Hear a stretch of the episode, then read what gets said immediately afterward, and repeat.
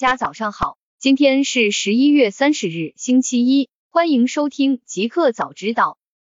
刚发生，网传虾米音乐将于明年一月关闭，官方暂无回应。十一月二十九日晚间消息，有用户前华纳音乐、环球音乐中国区市场总监在社交平台上称，虾米音乐将于明年一月关闭。消息称，虾米音乐主编和运营总监目前在北京开会。回去要执行一些人员变动，虾米音乐很可能将要解散。新浪科技就此向虾米音乐方面求证，后者暂无回应。另据据贝壳财经消息，一位接近虾米音乐的知情人士称，虾米音乐主编和运营总监目前在北京开会。这些传言也不知道是哪里来的。虾米音乐并没有主编这个岗位，也没有名义上的运营总监。二零一二年底。阿里全资收购虾米音乐。二零一九年六月，根据阿里巴巴宣布的新一轮组织调整，虾米音乐由大文娱划入创新业务事业群。三个月后，网易云音乐宣布获得来自阿里巴巴、云峰基金等共计七亿美元的 B 二轮融资。在此之前，就曾出现二者合并的相关讨论。继 B 站之后，微博也开始清理马保国相关内容。十一月二十八日，B 站官方发表通告，宣布将严格限制、审核、管理马保国的相关视频内容。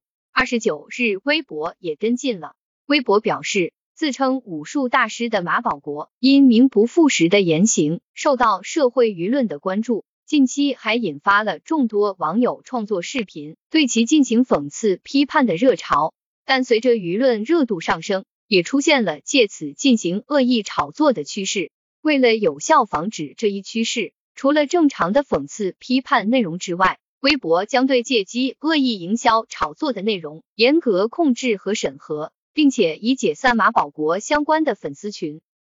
大公司，赵明首次回应荣耀从华为分离，做自己荣耀的骑士。十一月十七日。华为正式出售荣耀品牌相关资产业务，不再持有新荣耀公司的任何股份。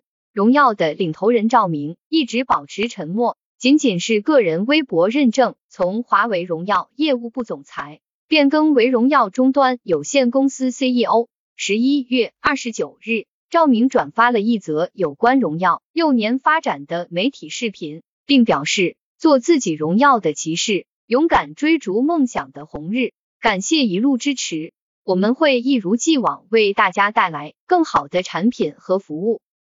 启动好的出租计划，高德收编出租车。十一月二十七日，高德打车宣布已与深圳、北京、天津的多家出租车企业合作，接入高德平台的出租车运力已占据北京地区总量一半。根据计划。好的，出租将在一年内帮助一百万辆巡游出租汽车完成巡网融合改造。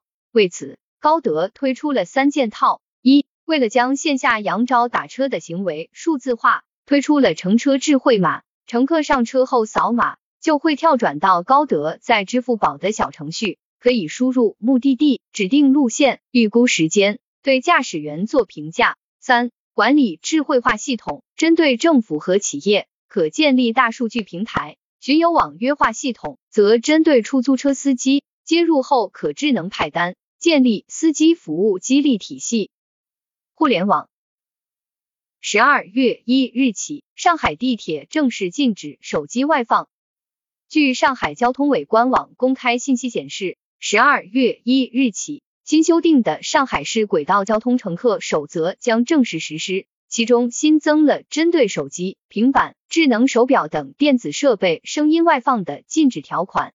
前不久，京沪高铁宣布推出静音车厢，禁止手机外放。现在地铁也跟进了，上海地铁将从十二月一日起禁止外放，这还是全国首家。上海地铁表示，对于使用电子设备时外放声音，以及在地铁车厢内饮食等行为。工作人员和执法队会进行劝阻和执法。网友爆料蛋壳爆雷后续处理，自助解约，装修家电不要了。日前，长租公寓蛋壳爆雷，不少租户及房东都面临双重损失。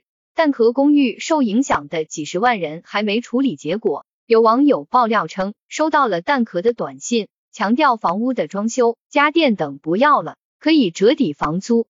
根据短信消息，蛋壳对租户业主表示，对于我司未能及时支付您或您所居住物业业主的有关费用，我们深深自责并表示歉意。不过，该短信消息只是部分网友收到的，目前蛋壳公寓官微上还没有后续处理的正式声明。而且官微已经九天没有动静了，上一条还是十一月二十日发布的。十一月十六日，蛋壳公寓发表声明，否认跑路，也没有破产，请大家不要传谣信谣。美国黑五在线消费额创历史新高。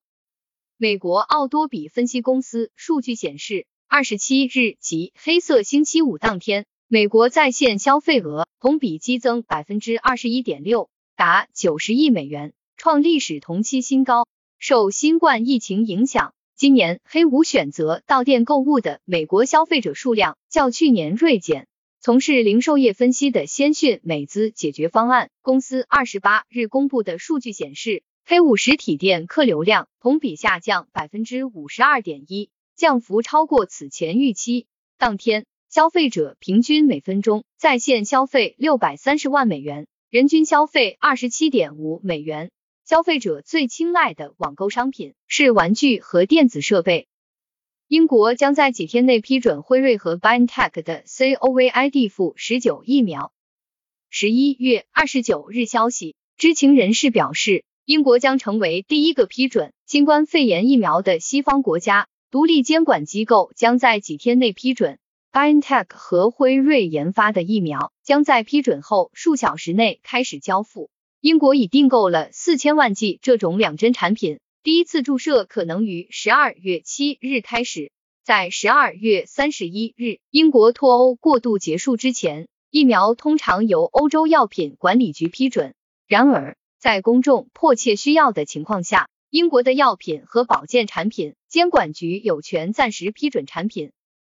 新产品，Windows 十明年或将原生支持 Android 应用。十一月二十五日，名为 ZAC Bolden 的博主在 Twitter 上表示，微软将把原生 Android 应用带到 Windows 操作系统，具体时间是在明年。但在这篇推文中，他并没有就细节进行展开。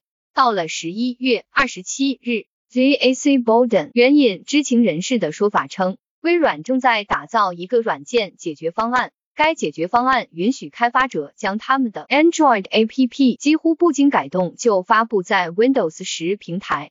具体来说，就是开发者可以将自家 Android APP 打包成 MSIX 应用，然后提交给 Microsoft Store。这一方案的代号是 Latte，将最早在明年亮相。一个彩蛋。网友体验买齐小米之家全套产品，花了六十九万。很早之前，有人将集齐了 iPhone、MacBook、Apple Watch 和 iPad 就叫做苹果全家桶，放在小米身上，品类显然更多。那么小米系全家桶集齐得花多少钱呢？日前，抖音用户请叫我小米之家分享了可解答大家疑问的视频。拍摄者在小米之家中告知工作人员，将店内所有产品购买全，最终打印出来的小票末尾清晰的显示出付款金额为六十九万元。视频拍摄者并未使用优惠券及红包等优惠购买产品，